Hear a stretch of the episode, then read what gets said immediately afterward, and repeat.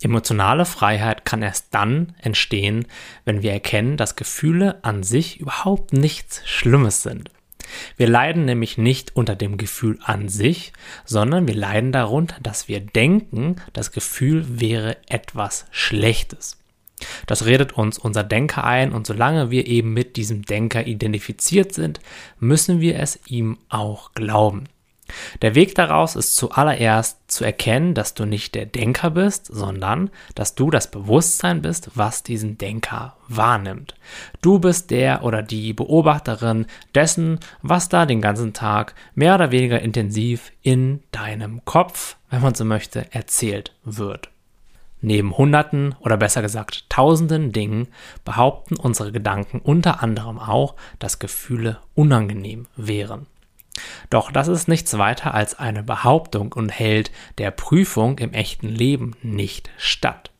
Denn wenn wir genau hinschauen, dann werden wir an dem Gefühl an sich, an der rohen Erfahrung in unserem Bewusstsein nichts finden können, was unangenehm ist.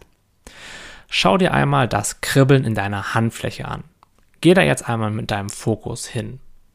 Höchstwahrscheinlich hast du, bevor ich dich gerade darauf hingewiesen habe, dieses Kribbeln gar nicht wahrgenommen.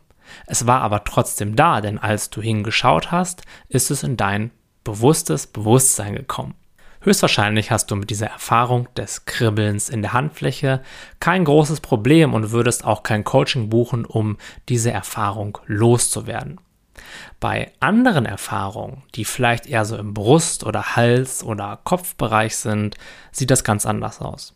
Da erzählt uns unser Denker nämlich alle möglichen Geschichten darüber, dass wir irgendetwas damit machen müssen, dass es aus dem Außen kommt, dass wir es in den Griff bekommen müssen und dass es möglicherweise sogar irgendetwas über uns aussagt.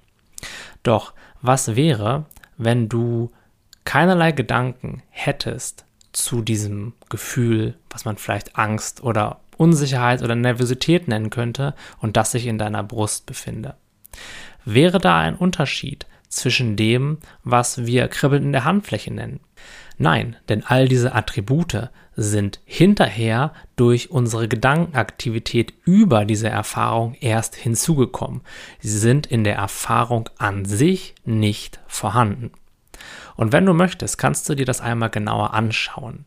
Geh mal mit deiner Aufmerksamkeit in einer ruhigen Minute oder vielleicht auch jetzt hin und her zwischen einer Empfindung, die du als eher unangenehm wahrnimmst, wahrscheinlich irgendwas im Brust, Bauch, Hals, Kopfbereich, und einer Erfahrung, die du einfach neutral wahrnimmst, wie vielleicht so ein Kribbeln in der Fußsohle oder in der Handfläche. Und gehe dann hin, und wieder zurück. Und hin und zurück und schau einmal, ohne in deine Gedanken zu gehen, indem du bei der rohen Erfahrung bleibst. Wo ist hier der Unterschied?